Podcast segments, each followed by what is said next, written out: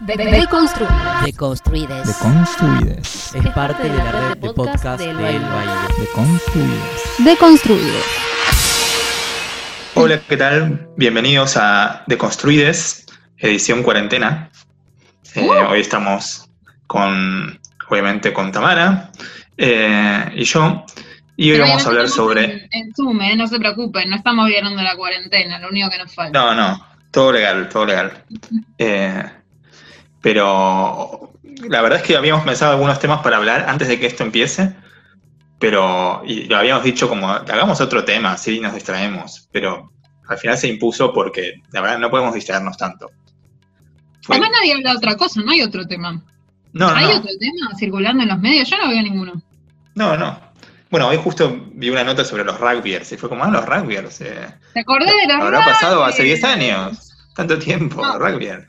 Yo vi algo como de mm, eh, una nota de Rolling Stone como de Yankee muy indignada sobre mm, que Louis C.K. sacó un show y Woody Allen sacó su biografía y que, y que a nadie le importaba y era tipo, y sí, Rolling Stone a nadie le importa, ya está, no las sea, tipo como los scratches veo ya pasó, ¿viste? De hecho yo pensaba como algo que puede pasar como en esta cuarentena, que es que tipo, si vas a tener que caer, si te van a cancelar, te recomienda que te cancelen ahora, porque nadie le va a prestar atención. Es el momento para ser cancelado. Me Sí, eh, totalmente. De hecho, a mí me dio gracia porque una de las eh, campañas de la, de la derecha, más que ahora está como en un momento muy rancio, ¿no? En muchos Sí. países. Le vino muy pero- mal cuarentena. Los de Vox y todos estos personajes decían como, ven que en esta situación a nadie le importa como la el género los temas LGBT y es tipo, Mm. bueno, bien, estamos todos por morir, entonces claramente nos importa menos, Claro, pero sí, qué sé yo. Hermanos, ustedes hicieron toda, toda la campaña de su vida fue para evitar que nos casemos. O sea, imagínate cuánto, cuánto debería importarte esa mierda en este momento. O sea, No, no, no. Eh. está- Sí, bueno, vamos a tener que hablar en un momento de, de lo mal que la está pasando la derecha y, y que sí, que están como en un momento de, de un nivel como de, como de, de, ¿cómo decirlo? Yo iría a decir de tristeza, pero es algo peor, como un nivel de indignidad, como muy fuerte. sí, también lo que pasó en mucha gente que no tenía, para mí, mucho resto intelectualmente, o sea, que no tenía como nada sobre qué apegarse, más allá de como el dinero, la plata o el éxito, y de repente esos ideales medio que están muy borroneados, porque hoy qué es tener éxito en este contexto, yo qué sé. Tener un, un Total. balcón, porque no es mucho tener un balcón o tener un Bueno, patio. yo, yo me di cuenta de eso con los famosos. Los famosos Claro. están desesperados, claramente. No saben Sí, ya sí. qué hacer para que los miremos. Sí, sí. Y aparte nosotros, bueno, la verdad que cualquier cosa que hagan, eh, estamos tan al pedo que lo vamos a ver. No sé si viste lo de Luisana, que están analizando el video como si fuera un, no sé, como si fuera una, una terrorista, no sé qué. O sea, Sí, sí, sí, sí, la gente está muy aburrida. O sea, es una combinación terrible de que estamos todos muy aburridos, no tenemos con quién hablar, entonces vas a Twitter. Y, y después, bueno, yo creo que también sí hay algo que es que los famosos están como... A ver, el famoso es una criatura que se alimenta de atención, ¿no? sí, obvio. En general, como que, si bien había algo de atención en Instagram, después los famosos van, graban, dan recitales, van a fiestas, se ventean, como que, bueno, podían recibir atención por otros lugares. Y ahora como que nada. Y eso también, teniendo en cuenta que los famosos no son como nosotros en otro sentido, que es muy, son muy pocos los famosos que pueden divertirse tipo como nosotros, eh, tirados en la casa leyendo un libro. Como que en general necesitan estar con otras personas. Como, Sí, como bueno. la gente que hace deporte, ¿viste? Que necesita hacer deporte, no puede tirarse. Como, Sí, no sé. o sea, de hecho a mí me dio gracia, no sé si leíste, si llegaste a leer el libro de, de Zizek. eh, Sí, lo empecé, lo, lo- llegué, llegué a la mitad casi, que igual ah, estoy hablando una hora y media, ¿no? O sea, una Sí, hora. sí, eh, se repiten los mismos temas todo el tiempo, pero... Sí, Lo que- por eso, pero está bien. Lo que es gracioso es que él, él está como bastante cómodo, o sea, simplemente está en su habitación escribiendo, más o menos como nosotros, qué sé yo. Eh, y le escriben como sus amigos, hay- al, al final hay como dos cartas de amigos que están súper divertidas. Y uno le dice como, yo me preparé tipo, toda mi vida para esto. Eh, puedo leer y puedo escribir y estoy en mi casa sin hacer nada. Eh, pero claro, obviamente es una situación totalmente ridícula en donde estamos más preparados nosotros que gente que se, tipo, se prepara en serio para cosas más serias, supongo. Exacto. Eh, Total, como que yo pienso, ¿no? En todos esos, ¿cómo se llaman los que los que tipo se preparan siempre para un fin del mundo y aprenden a cortar cosas? Eh, tienen un nombre. Digo, vos tenés que saber esto. Eh, yanquis locos, no sé. yanquis locos. o sea, son como un subtipo de yanquis locos. Preppers me, me pasa a Gus acá. Sí, son los preppers. Es un subtipo de yanquis locos que están siempre preparándose para eh, como el fin del mundo y entonces tipo aprenden a, como si te dijera, a despostar un oso, ¿viste? Como pensando que pueden llegar a necesitar esas destrezas. Y resulta que llegó el fin del mundo, pero no las necesitan, necesitan nuestra destreza, que es quedarse en un cuarto sin joder a nadie. Es Totalmente. muy hermoso. O sea, sí, yo creo que e- es, lo pienso también como un triunfo de los ñoños, ¿no? Yo lo pienso en este momento, hay un triunfo de los ñoños, o sea, dentro de que por supuesto hay un triunfo de clase, digamos Obviamente. que había algunos que, que- que representábamos dentro de esa clase quizás una parte menos vistosa y ahora nos toca ser más vistosos, ¿no? Eh, Sí, en el libro de Sisek, de hecho, en una de las cartas hay un chiste bastante, bizar- bastante gracioso y bizarro, que es que va un tipo a un bar a pedir un café y dice como, bueno, dame un café pero sin leche. Y la, mesera le dice como, mira, leche no tenemos, pero tenemos crema, si querés te lo doy sin crema. Eh, lo que quiere decir, digamos, es que en verdad tenemos con las mismas limitaciones que antes, solamente que el contexto es distinto, pero no, no hacemos algo muy distinto que es tipo quedarnos en nuestra casa haciendo una mierda. Eh, Total, total. O sea, bueno, de hecho, y ahí ya podemos ir entrando en el tema, yo creo que ahí como que efectivamente hay, hay como una cosa que es que varios filósofos están pensando en eso, y yo creo que a algunos les pasó que por mirar eso terminaron meando fuera del tarro. Me parece que es el caso de Agamben, por ejemplo, que para mí es el, el que peor parado queda en todos este, de los filósofos, ¿no? Creo que sí, en los Mm, textos de Agamben, sí, papel lamentable que estás haciendo, ¿no? Un poco... sí, creo que escribió como tres, pero el primero, que es el que más se difundió, es horroroso. O sea, Es- el primero es horroroso, pero hay uno después, que además no solamente está después, sino que viene después de que Nancy le contesta, eh, que es muy buena la respuesta de Nancy. Yo soy fan de Nancy, es de mis continentales favoritos. Y, y me pareció genial la respuesta, no sé si la viste.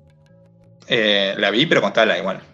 La cuento, claro. Como que, o sea, eso sí, o sea, yo estaba diciendo esto de que justamente Agamben se, se marea con esto de estar adentro, porque yo creo que Agamben hace como una cosa, una inferencia casi causal, que es medio complicada, porque empieza diciendo, fijémonos qué casualidad, o sea, dice algo así como, uh, miren, qué casualidad, ¿no? Como que al capital le conviene que no nos juntemos, qué sé yo, y entonces parece casi caer en una especie de teoría conspirativa de el corona no, no, no es verdad, no es serio, que después directamente lo dice, básicamente dice que es una Sí, sí, es una gripe O sea, más.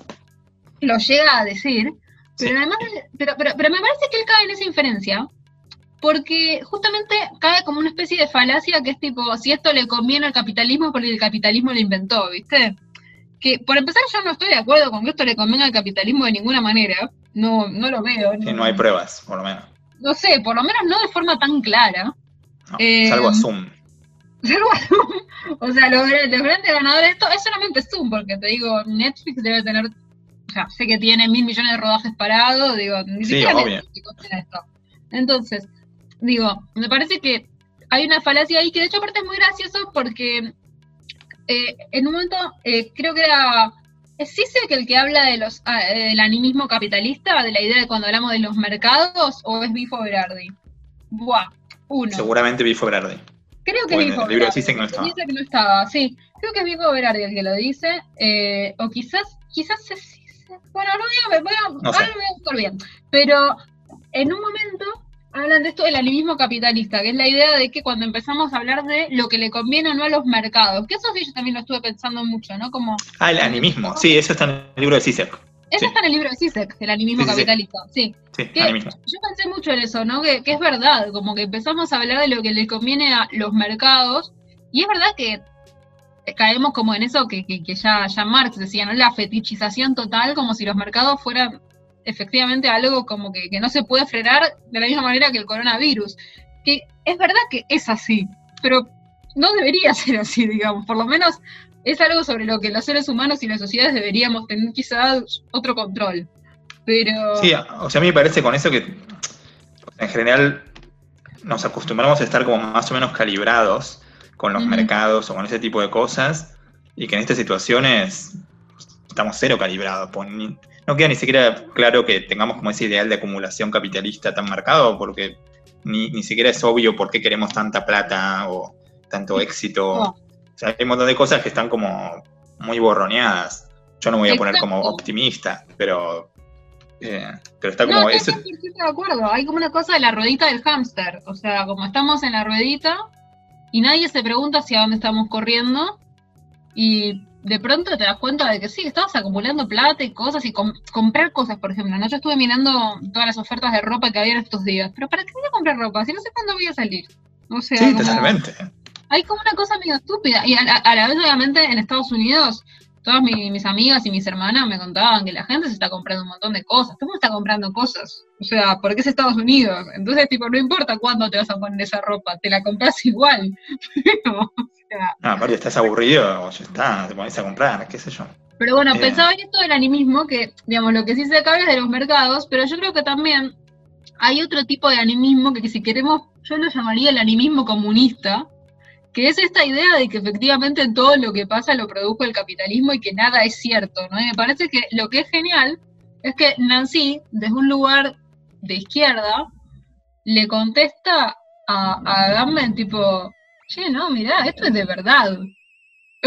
Como, Sí, totalmente. no, ya está, o sea, no importa si le conviene el capitalismo, cosa que es discutible, incluso si le conviene, es de verdad. Ya está, o sea, y hay algo que hacer. Y, y me parece que también, esto lo pensaba también en- con, con- con todos los filósofos que aparecen. Yo leí esto, leí la mitad de, mm, del libro de Zizek y leí Sopa de Wuhan y creo que leí algunos textos sueltos más, así que las referencias van a ir por ahí. Me pareció también como lo que, lo que leí en general, en, especialmente eso, en Bifo Berardi, Agamben, Nancy y, al- y en general, quizá también en Butler, medio que un poco menos en Butler igual. Creo que hay algo que tiene que ver con... La, la pregunta central para mí es la relación que estos filósofos tuvieron en general con el Estado, ¿no? Nosotros en Argentina estamos acostumbrados, me parece, eh, por una cuestión de clima político, por lo menos nosotros como generación, a, a una izquierda que valore el Estado y que en general no piensa el Estado como principalmente opresivo. Eh, en general en Argentina la disputa es otra, o sea, y, y existen, existen los troscos, digo, pero mm, no sé, siento que no estamos tan acostumbrados a ese clima político que ni siquiera es trotskista, sino incluso más, eh, más como lo que, lo que cuando yo iba a Puan se llamaba, mm, ¿cómo se llamaba esto? ¿Te acordás que estaban? O sea, que eran como una especie de anarquistas, pero... Sí, me acuerdo, autonomistas, algo así. cosa- Autonomistas, eso, claro. O sea, que tiene una fin- definición filosófica real, de hecho Bifo Berardi es un pensador autonomista real, pero digamos en Puan tenía una acepción como más, eh, más, más hippie, me parece que era como anarquistas medio hippies. En Puan se usaba así al menos. Y, Sí, sí. Por lo menos para referir a las agrupaciones, ¿no? Tipo, esas que estaban. Y, y me parece que, que, digamos, eso es un pensamiento que, si bien en Puan lo veíamos, no es un pensamiento que circule políticamente en Argentina. Sin embargo, sí circula mucho entre estos filósofos. Totalmente. Entonces, hay algo ahí que a nosotros nos hace, por lo menos a mí me hacía mucho ruido y que creo que, por ejemplo, Nancy lo resuelve mejor que otros pensadores, que es la idea de que, bueno, eh, el Estado, no sé si es lo único que tenemos, pero finalmente es lo único que tenemos. Hay algo que, me parece que es como que, en no, no, sin, sin ninguna otras formas de comunidad política, sí darnos cuenta de que los estados nacionales, de hecho, finalmente son la forma de comunidad política que logra efectivizar ciertas cuestiones, ¿no? Sí, de hecho a mí me dio un poco de risa en el libro de Sisek, que es muy fiel a su estilo, que él te dice comunismo una vez por, por oración, más o menos. Eh, y, y- y él dice todo el tiempo comunismo, muerte, comunismo, muerte, no sé, cosas así súper extremas, pero después cuando explica qué quiere decir con comunismo, en este contexto, porque también es un postmoderno, ¿no? No es un marxista clásico. No. Eh, es muy parecido a una ideal liberal mm, como de principios del siglo XX, una cosa así como de que no haya fronteras y que 100%. De hecho, te iba a guerra, es una cosa pacifista. De hecho, te iba a decir eso, que lo que más me gustó de, de- de la- de como las reflexiones de Sisek es que mm, es como muy internacionalista, que es algo que no está de moda en Argentina también. Y Totalmente. Me parece que eso es muy interesante, porque es una de las primeras cosas en las que yo pensé, o sea, es tremendo que, por ejemplo, especialmente en el caso de la Unión Europea, ¿no? que teóricamente es una unión, y lo primero que viste, todos cerrando las fronteras, y mis camillas son mías y mis cosas son mías. Después empezaron a aparecer muestras de solidaridad, que para mí igual son mínimas. O Muy sea, mínimas. la Uno la hubiera pensado que iba a ser distinto. Claro, por lo menos entre europeos. Y no. Sí, sí. Y, y de hecho, hace poco circuló un, un manifiesto que lo firmaron unos intelectuales, pero lo que pasa es que yo no conocía a ninguno. Y si yo no conozco a ninguno, no es que yo sepa mucho, pero digo, entonces famosos, famosos no eran. Famoso, muy famoso no era, sí. Famosos no eran, pero era como un manifiesto en el que decían que Europa tenía que cerrar filas, pero lo decían como algo progresista, era muy bizarro, como que Europa tenía que unirse y la única forma en que Europa iba a sobrevivir era si se unía y cerraba filas y no sé qué. Border nazi, amigue, no da. O sea, como, ¿viste? Sí, totalmente. ¿Qué significa cerrar filas? Europa cierra filas. O sea, como durísimo. Entonces me pareció que en ese sentido el planteo de Zizek eh, era el que más ponía el, el acento en la cuestión internacionalista más que en el Estado opresor. No sé cómo lo viste vos. Sí, totalmente. me- Era como casi liberal. De hecho, hay, un hay un- una frase que él dice que es muy graciosa. Todo el libro, para los que no lo leyeron, es medio. Está escrito a las apuradas, ¿no? Eh, Sí, pero dice como que, que hay, hay momentos en donde el único liberal es un comunista y el único comunista es un liberal, porque en el fondo lo que estamos tratando de hacer es como conservar algunos derechos fundamentales y en algunos contextos lo único que te puede hacer con conservarlos es cosas de, de intervencionismo estatal muy grandes. Entonces, no hay mucha, mucha más opción. O salud pública fuerte, cosas por el estilo.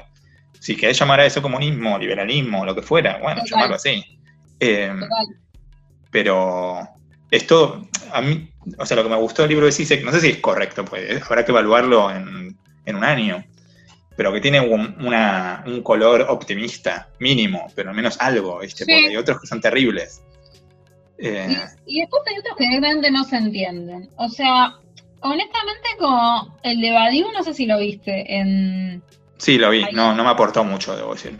No se entiende una goma, en el sentido, no se entiende nada que digo como, mm, no es que no se entiende conceptualmente, pero básicamente lo que el tipo dice es, bueno, no hay nada nuevo bajo el sol, ya tuvimos el SIDA, ya tuvimos el SARS, digo, es rarísimo que diga eso. O sea, Sí, también me parece que pobres, algunos de estos artículos tienen ya dos semanas o tres, y es mucho en estos días. Y claro, Eso bueno, de hecho, reproduce. un texto que me pareció interesante de esa compilación de Sopa de Buchen eh, es el de Bifo Berardi. A mí no, mucho no me aportó como texto, teóricamente, no me parecía que desarrollara nada, pero lo que es divertido de ese texto es que está escrito en forma de, de diario.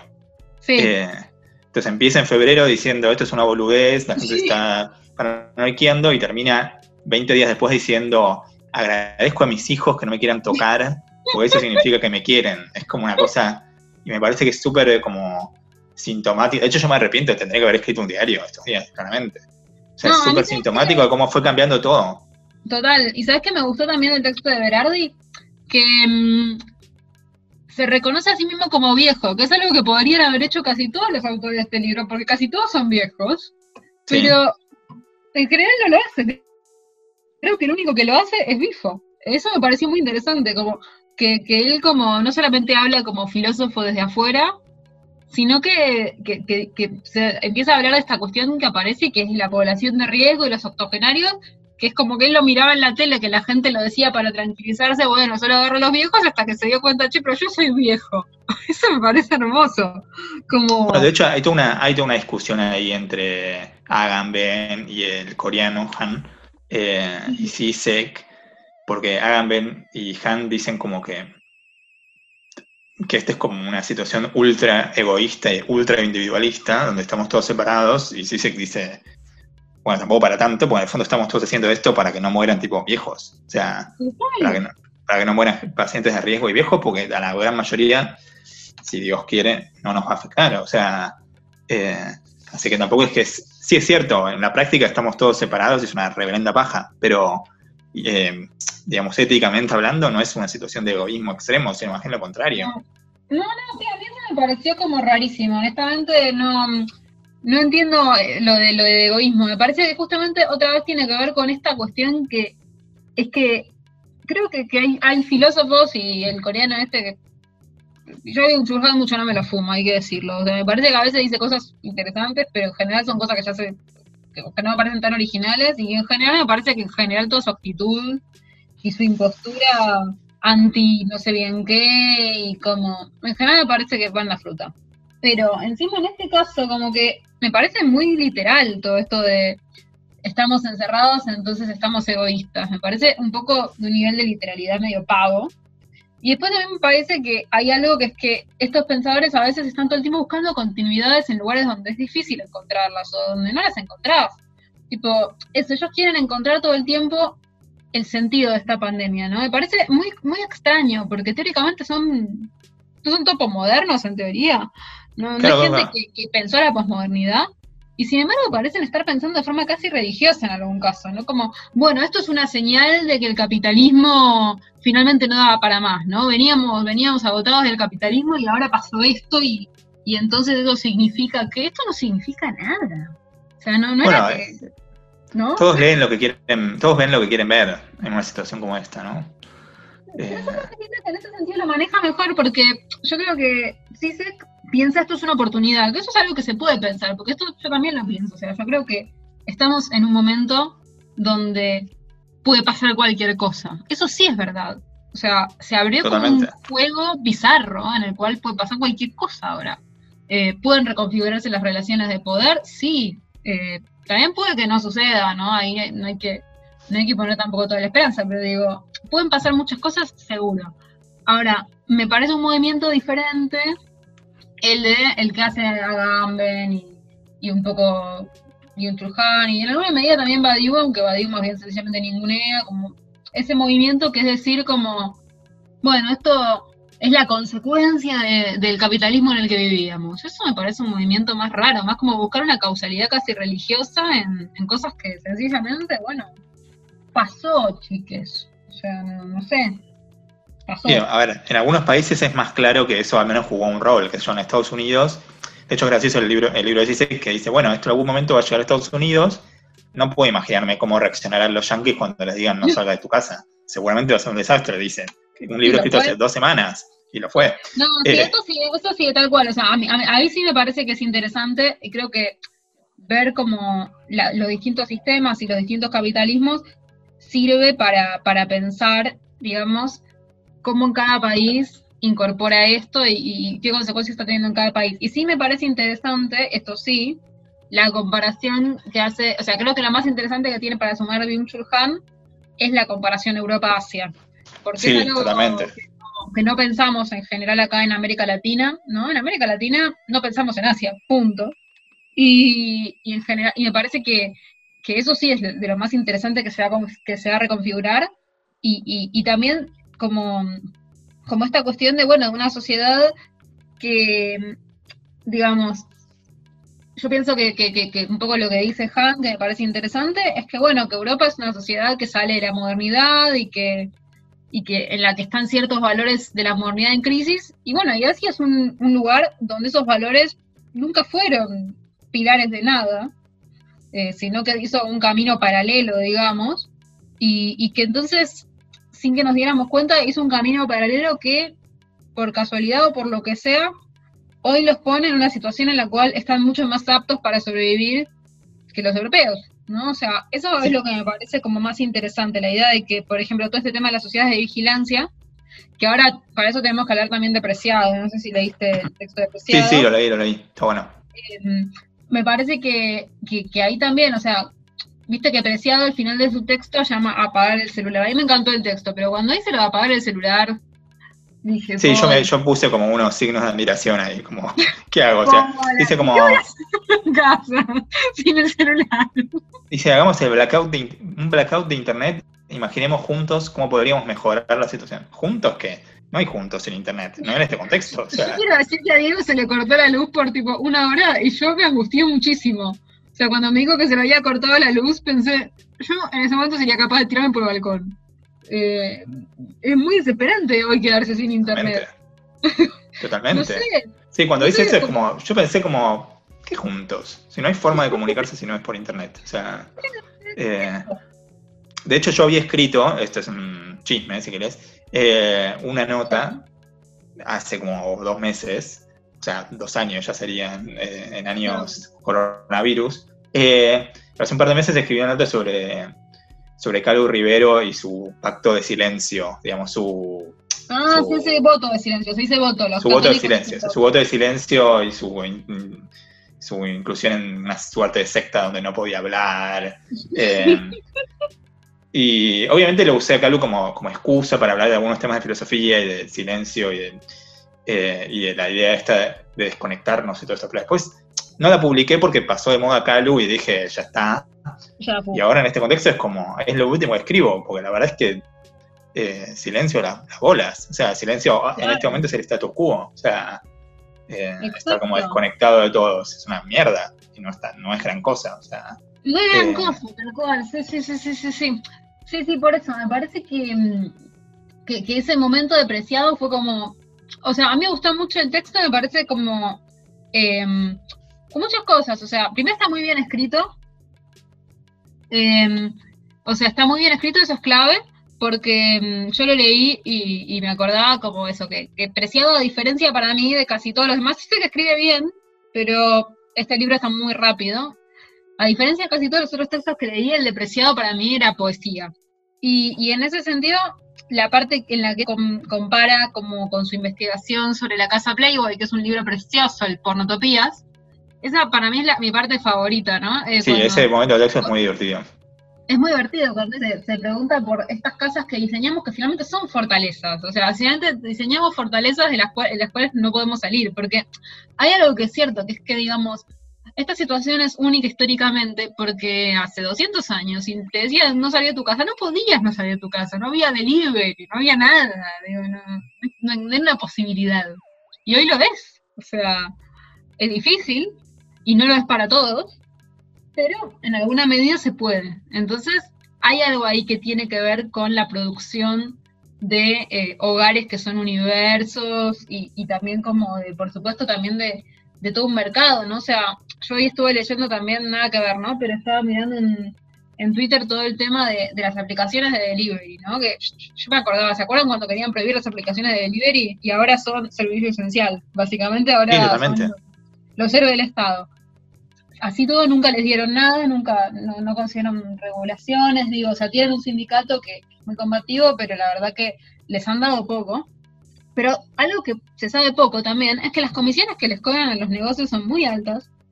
Eh, les además de que les pagan mierdas a los empleados, digamos, hoy la verdad que esas empresas están en un lugar de importancia que, que, que- que hace absolutamente necesario que se regulen, porque básicamente son los que deciden eh, qué negocio puede trabajar y qué no. O sea, Sí, totalmente. si no puedes pagar la comisión de Rappi, no puedes trabajar. Digo, hoy es eso. Sí, no, no sé, no sé más en tu barrio. Igual vivimos en el mismo barrio. O sea, no en el mismo, pero a 10 cuadras. Pero Claro, sí. acá por acá, porque la verdad es que en este momento mi esfera de mi mundo son tres cuadras a redonda. eh, Sí, obvio, todo fue abriendo, pero en forma de delivery. Exacto, sea- todo fue abriendo en forma de delivery. Eh, algunos negocios del barrio tratan de tener a sus propios delivery, y yo sé que hacen algo que es genial y que espero que lo sigan haciendo, es que pegan onda con alguno que trabaja en Rappi y le ofrecen bajarse de Rappi y trabajar para ellos, que yo creo que es mejor para todas las partes involucradas, menos para Rappi, que no me interesa. Pero digo, hay algo ahí que, que, que se armó que eso, como una cuestión que tiene muy, muy directamente que ver con el capitalismo y, y el capitalismo, eso, el, el famoso capitalismo tardío y las empresas que viven de hacer de nuestras casas unas fortalezas, ¿no? Digamos, que, que Hugh Hefner, o sea, el, el señor Playboy, se preparó toda su vida para eso. Hugh Hefner hacía teletrabajo cuando nadie hacía teletrabajo. Sí, de hecho lo que dice y- Preciado, no sé si es cierto, es que no salió nunca, no hay como registro de que haya salido casi de su casa. Estaba siempre en su casa y siempre en pijama. Hay más así, o sea, como que en general en la cámara se lo veía así, porque lo que pasa es que su casa también no era lo que nosotros llamamos una casa, era como una estancia con cuatro casas, digo, ¿no? Eh, Claro. pero no es lo que llamamos una casa nosotros, que de hecho eh, es como cuando, cuando ves a los famosos, que tipo, yo pensaba, ¿no? Como cómo viene esta distopía. Bueno, estamos hablando recién de, de este tema de cuál es como el estatus, ¿no? Y cuáles serían como nuestros objetivos. y también, también decía esto de que quizás lo que ahora vamos a querer es tener como más espacio, en vez de estar como mejor conectados, porque si no podemos ni siquiera ir a un bar, eh, quizás queremos una casa con verde como lo famoso, qué sé yo. Eh, yo pensaba, pensaba como, pues, no sé, siento que hay como una como angustia generalizada, aunque en algunos es más fuerte y en algunos es más débil. Algunos nos estamos acostumbrando más, otros menos.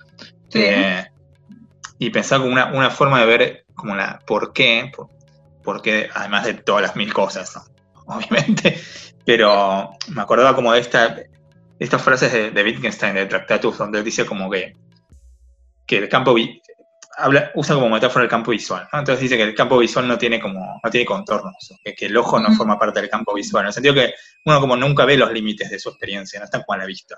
Entonces todo parece como ilimitado, no está ilimitado, pero... Eh, y en este tipo de contextos, al menos en este muy en particular, es como tan visible cuál es el límite de nuestra experiencia, eh, que eso puede ser como un poco aterrador, o sea, porque queda muy claro. como una especie de claustrofobia, finalmente. Claro, queda muy claro todo cómo y por qué. ¿Por qué a salir de nuestra casa? ¿Cuáles son los límites de lo que podemos, lo que no podemos hacer? Eh, entonces, todo eso que nuestra experiencia, que a veces la vemos como ilimitada, que nunca fue ilimitada, obviamente, eh, pero al menos nos gusta engañarnos en pensar mm. que sí, ahora están como tan marcados los, los límites que, que, sí, es como una situación como, no solo de un encierro como literal, sino también de un encierro como, eh, como de experiencia general. Bueno, me hace acordar eso algo, algo que estaba en el texto de Berardi un poco, que, que, es, que es también esta idea de que el capitalismo había llegado a un estancamiento, ¿no? Como que la idea de más crecimiento parecía no, no, no, no quedar muy clara. Que yo en eso, en eso, eso me parecía interesante, porque yo no creo que, esto sea como un resultado natural de eso, ni un resultado de eso en ningún sentido, pero sí tengo esa misma sensación como que había una sensación de, bueno, ¿y ahora qué va a pasar? ¿Cómo sigue el futuro? ¿El futuro es esto para siempre? Como que no, viste cuando, cuando estaba esa, esa frase famosa eh, de que dice que, es más fácil imaginar el fin del mundo que el fin del capitalismo, que es de Mark... Em, Creo. ¿Qué? No te escuché. Mark Fisher, ¿no? Mark, Fisher, exactamente, de Mark Fisher. Y, y entonces, yo creo que eso era cierto, eso era cierto, y, y ahora como que eh, eh, hay algo que, pasa que es como, bueno, finalmente pasó algo, ¿no? Yo creo que, eso sí es algo que yo tengo la sensación, como de que veníamos de años en los cuales, por ejemplo, no pienso como en, eh, que, por ejemplo, varios de los filósofos hacen, analogías con el tema del terrorismo, no sé si lo, notaste, que es algo que se repite.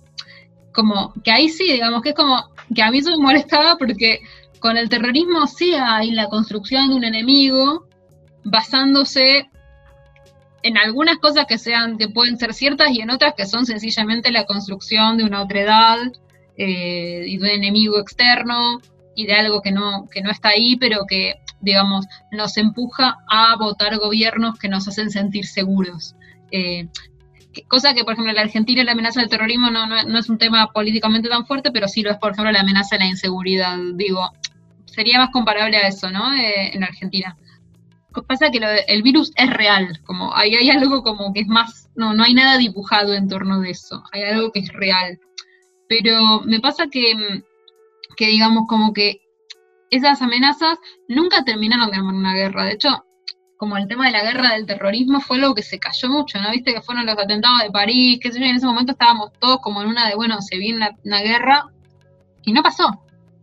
No, y de hecho los europeos siempre fueron muy claros en no vamos a entregar como nuestra libertad eh, por esto. Hay un momento donde, viste que había, en París se veía eso, mucha gente, mucho policía, y, siempre hubo como una, respuesta social de nosotros no vamos a, regalar nuestra libertad por esto.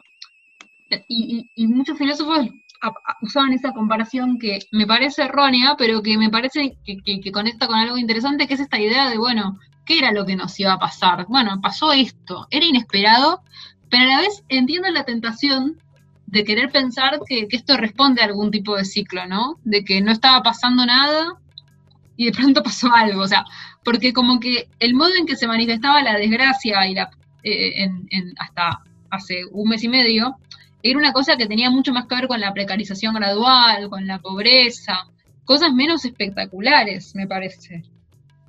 Claro, totalmente. Y esto es todo junto. O sea, tenés pobreza, precarización y muerte. O sea, eh, y estados total, más, más bien más llegados a lo totalitario, ¿no? O sea, porque, a ver, por ejemplo, Argentina es una democracia, pero eh, esto lo pensaba otra vez. Yo no llamaría democracia 100% a lo que estamos viviendo. O sea, es, No. sí, no, no es una dictadura, pero obviamente no es un tipo de democracia de las que están en los manuales. Es decir, ni siquiera puede salir a la calle o lo que fuera. No, y aparte eh, los congresos no están funcionando en casi ningún lado. O sea, también, obvio. los presidentes gobiernan por decreto en todas partes. No es una cuestión de la Argentina ni nada, es algo que pasó. Y después me parece, no sé si pensás esto también, yo me sorprendí un poco leyendo a los filósofos que mm, siento que mm, aparece muy poco un tema que quizás para nosotros que vivimos en un país pobre, a diferencia de lo que les pasa a ellos, eh, que son todos europeos o, o norteamericanos, que, mm, o, o viven en Estados Unidos, aunque no lo sean, que no parece aparecer tan presente en sus textos el tema de que la cuarentena es muy desigual. O sea, el, y el modo en que funciona la cuarentena eh, en los barrios pobres, digo, es algo que aparece medio ausente en sus Bueno, no sé si viste, quizás, quizás no lo viste, pero está hacia el final del libro este Sopa de Wuhan, un texto de una boliviana que se llama María Galindo, Sí, eh, sí, sí, sí, sí, totalmente. que ella planteaba un poco, yo el texto de hecho lo leí por primera vez en el blog de Cañete, y está bien, porque tenía ese tono, eh, como una cosa más punk, anarquista, y ella Me dice, bueno, como en, en Bolivia no hay mucho para hacer, o sea, estamos, el 80% de la gente tiene trabajos informales. La, la única opción política es salir y arriesgarse, ya está, mucha opción no nos queda. Eh, ese texto me pareció bueno ver un poco de aire fresco latinoamericano, por más que depende tanto del país que yo tampoco diría, bueno, sí, hagamos eso acá, pero puedo entender perfectamente que diga, bueno, chicos, o sea, ella dice, estoy haciendo alcohol en gel ilegal para vender porque de algo tengo que comer. Totalmente. Totalmente. Eh, y era, es- esa experiencia era tan, pero tan ajena a todos los demás que, que están parecido a CISEC diciendo como, bueno, estoy más o menos igual que siempre, que también en algún Claro. sentido es mi situación, ¿eh? yo no digo que, que no soy eso. Eh, pero sí, era interesante ver el, texto este de, de Galindo porque era como, bueno, eh, la realidad es esta. O sea, esto es lo de la mayoría de la gente, más, menos en Latinoamérica, es más parecido a lo de ella eh, que la situación de los, de los europeos, qué sé yo. Exacto, a mí, Eh, a mí me sorprendió mucho, como en general cada vez me doy más cuenta de que, o sea, es una pavada, porque es algo que, que uno lo repite muchas veces, pero cada vez se me hace más visible en los textos que realmente filósofos europeos que yo respeto y admiro mucho son muy cortos de mente. O sea, no, realmente no ven más allá de su habitación. Y aunque a, mí, aunque a mí me interesan muchas cosas que dicen, a veces son muy cortos. Porque no, o sea, lo que tiene ser un privilegiado en América Latina es que sos un privilegiado en América Latina. Caminás dos cuadras y ya ves el mundo real. No es que nosotros no vivimos en un country. Digo, si vivís en un barrio de clase media, nada, caminás dos cuadras y, y- y esto no es un. También porque Buenos Aires no es una ciudad tan segregada como, como otras ciudades latinoamericanas donde los ricos viven en guetos, ¿viste? Pero mm, Sí, obvio. me Bueno, parece pero sí, es como que- que todos los que somos como de, entre comillas, la clase intelectual, medio que nos preparamos toda nuestra vida para hacer, tener una vida estoica como esta. Eh, Exacto. pero después pensás que, tiene- que eso ya viene con tantos presupuestos, ¿no? Como tener un trabajo fijo, eh, tener algo que te dé como el tiempo libre. Eh, Exacto. que sí, claramente cómo, cómo va afectando cada uno. Está bueno escuchar como esas voces un poco más de abajo, ¿no? Eh, A mí me pareció interesante porque también, por ejemplo, cuando, eh, cuando fue todo lo de López Obrador, lo de AMLO, eh, que, que básicamente salió a, a decir que la cuarentena, que no que salgan a comer y después se retractó y qué sé yo, más allá de que se podía, de que por ahí tenían razón los que lo salieron a, a- a bardear, más allá de si tenían razón o no, yo sentí claramente ahí un tinte racista, antilatino, como una idea de estos salvajes, ¿no? O sea, había mucho de eso en las noticias. O sea, mi sensación hecho, hace unos días salió en las con la, con la Villa 11114. Que Claro. yo leí en Twitter como la gente de la 1 11 14 no está respetando la cuarentena. Yo pensaba como, ¿Viste? ¿Y qué esperan, gente? O sea, si ni siquiera tienen, muchos no tienen ni calle ni agua potable. ¿De qué hablan? ¿De qué hablan aparte? Los famosos tienen a las empleadas viviendo en las casas. O sea, Totalmente. y las meten en autos para, a los ricos las meten en autos para, para traerlas y llevarlas, digo, eso es Todo porque ellos, porque ellas quieren, de todos modos. O sea, no porque, como Katy Fulop que dijo, como está acá porque quiere. Eh, Por eso digo, o sea, me parece que hay un tinte como también que se está poniendo clasista, racista. Por supuesto, eso también está pasando con la policía. Otra cosa que yo me quedé pensando, somos el único país donde están pasando estas cosas con la policía porque mm, no aparece en ningún texto. La idea de la policía como violentándose contra la gente que no cumple la cuarentena y esas cosas. No sé, es algo que está pasando solo acá. Eh, o si se yo vi en varios, yo vi en varios lugares, pero, pero sí es cierto que no está en los textos. Impresionante porque a mí es una de las cosas que más me preocupan. Digo, eh, cómo, cómo balancear un momento en el que necesitamos toda esta autoridad eh, para sostener la cuarentena, que igual todos sabemos que no es sostenible indefinidamente. Obviamente, ¿no? Obviamente que no, pero digo, más allá de eso, para sostenerla, sostenerla implica darle un, un, un aire y una autoridad a una policía que sabemos lo que es, o sea, que es la policía de siempre, no se volvió buena ahora. Entonces, eh. Bueno, de hecho, hay, a ver, hay como miedos justificados como esos, y otros un poco más como que de Alberto Fernández va a ser como un, un nuevo Stalin. eh, y es como, sí, sí, sí. yo respecto a esas cosas pienso como, mirá que necesitas como mucho, mucho, mucha espalda para liderar. O sea, y ni Alberto Fernández ni nadie en este contexto puede, porque están, to- están todos re pobres. O sea, eh, No, todos estos gobiernos cosa- totalitarios tuvieron su momento de gloria. Esto, ¿cuál es la gloria? Ninguno. O sea, Yo no vi muy incómodos a, los, a los libertarios igual, porque hay algo que pasa que es que no están muy acostumbrados los libertarios a denunciar la violencia policial. Eso es algo que no va mucho con, con su perfil, ¿viste? Entonces como que había, hay algo que no encuentran ahí todavía, que no saben bien cómo llevar, porque como es como, mm, no me gusta el Estado, pero tampoco me gustan los negros, entonces no sé si defenderlos. Están como medio en esa disyuntiva, ¿viste? Eh, yo los veo por lo menos a los, a los figuritas muy como hablando, siguen hablando de las libertades económicas, por ejemplo, ¿viste? ¿Qué hablas? O sea, como, literal, sí, obvio. O sea, ayer vi, Me- me pasó me- como, tuve un problema con el home banking, entonces me puse a fijar, siempre que tengo un problema con el home banking, entro como toda persona que viene a Twitter, pongo home banking, a ver si alguien más home banking, ¿no? Y había un montón de libertarios que tenían problemas con el home banking, seguramente porque el home banking en la Argentina anda siempre mal, no es que sea una cosa excepcional, pero como que lo que decían era, no, bueno, porque acá lo que pasa es que están preparando un, un gran corralón para violar nuestras libertades económicas, y era, ¿qué? O sea, se- chicos, lo que está pasando es que se, se llevan a pibes pobres de- a la comisaría por caminar una cuadra. Si quieren, si justo les interesa la libertad, hay un montón de cosas para mirar. no, pero no pueden, porque ahí hay una traba ahí como de, hay un, hay un tema de, de- de- del núcleo fundamentalmente clasista del modo en que ellos piensan, ¿no? Que la libertad es la libertad de los empresarios, como que hay algo ahí que no. sí, yo creo que a esos grupos los liquidó un poco esta situación. Eh, Sí, sí. pero de otras pensaba como, no importa mucho cuál sea como tu ideología general, un poco te tiene que mover el avispero. O sea, porque hubo como tantos cambios y tan repentinos que es, tan- es muy difícil seguir pensando lo mismo que antes. Entonces yo, yo me replanteé como eh, un montón de cosas, y creo que todo el mundo, o sea, nos escala de valores personal y colectiva un poco Sí. que no. O sea, Es que, es más que allá sí, de cuál sea la que-. Que sí, que, que, bueno, incluso ya para, quizás para ir cerrando, menos que tengas algo más, como que lo que me pasó con los filósofos es que creo que los que eran más interesantes eran justamente los que hablaban de cambiar de opinión.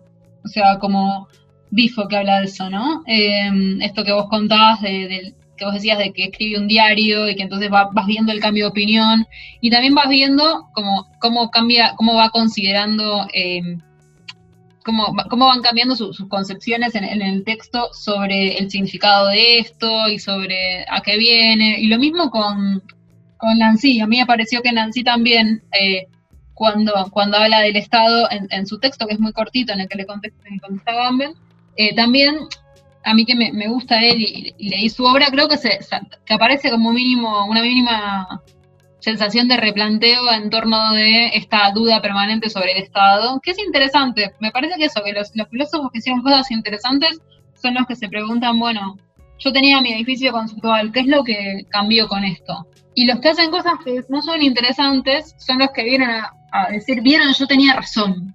o sea, esto viene a confirmar todas mis creencias previas. Sí, totalmente.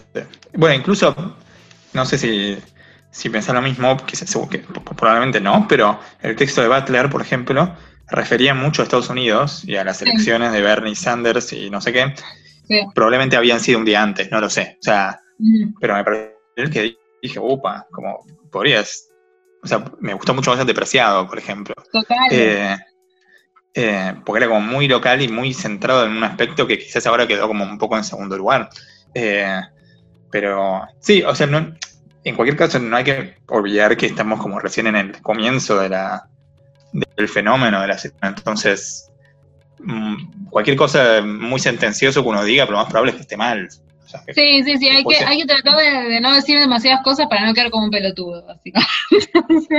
También, sí, en un mes de repente cambia todo, qué sé yo. Por eso, Eh. como que ese es el tema. Yo igual también quiero decir que estos son todos filósofos, que de todos los filósofos que mencioné, a todos los he leído y a todos les he leído cosas infinitamente más interesantes que estos textos, que son textos periodísticos, que ellos no pensaron jamás que iban a quedar en una compilación que representa el pensamiento sobre la pandemia. No es lo mismo escribir una columna porque te la pidieron para esta semana que pensar, bueno, estas son mis palabras finales sobre la pandemia. O sea, Sí, yo yo supongo creo- que Sí, decís, perdón. Es- no, yo supongo que si a Gamble le hubieran dicho que estas iban a ser sus palabras finales sobre la pandemia, hubiera escrito otra cosa. Se mata. Sí, sí. Se mata, claro. O sea, yo tomo esto todo como un cuadro de situación, o sea, como ver como gente inteligente, porque todos estos son inteligentes, eh, a ver qué dice en este momento. Yo, por ejemplo, no tenía energía para, para escribir ni pensar nada, o sea, la verdad es que me pegó tanto la primera semana que, eh, que alguno por lo menos se tome como media hora, como sí, media hora para escribir un libro, eh, es valioso, porque es necesario que alguien al menos diga algo, ¿no? O sea, Sí, sí, sí, o sea, yo siempre digo como que, que- que- o sea, como que me debato entre las dos cosas, ¿no? Como que a veces digo, bueno, eso, hay que tratar de no boquear, como que boquear es complicado, pero a la vez sí está bueno como hablar, sí hablar desde, desde la pregunta, desde la duda, desde, bueno, o sea, estamos acá, eh, estamos en esto, bueno, conversemos, ¿no? Me parece que, que, que, que los, los filósofos mal que mal hicieron eso, y eso, se aventuraron, como corrieron el riesgo de estar boqueando, y eso está bueno, está bien que lo hagan, porque si no, que van a escribir el libro de la pandemia en tres años cuando ya estemos en otra cosa y a nadie le importe. No, es ahora, qué sé yo. Totalmente. Bueno, así que dentro de ese riesgo de bloquear, eh, pero la necesidad de decir algo, estuvo este programa. Así que con esto nos podemos despedir. Sí. Así que gracias por escucharnos. Y nos vemos quién sabe Gracias. cuándo en el próximo de Construides. Seguinos en Twitter, Instagram y Facebook como arroba el. Seguinos en Twitter, Instagram Facebook, como arroba El. Hacen la artística. O- o- o- Dale, seguinos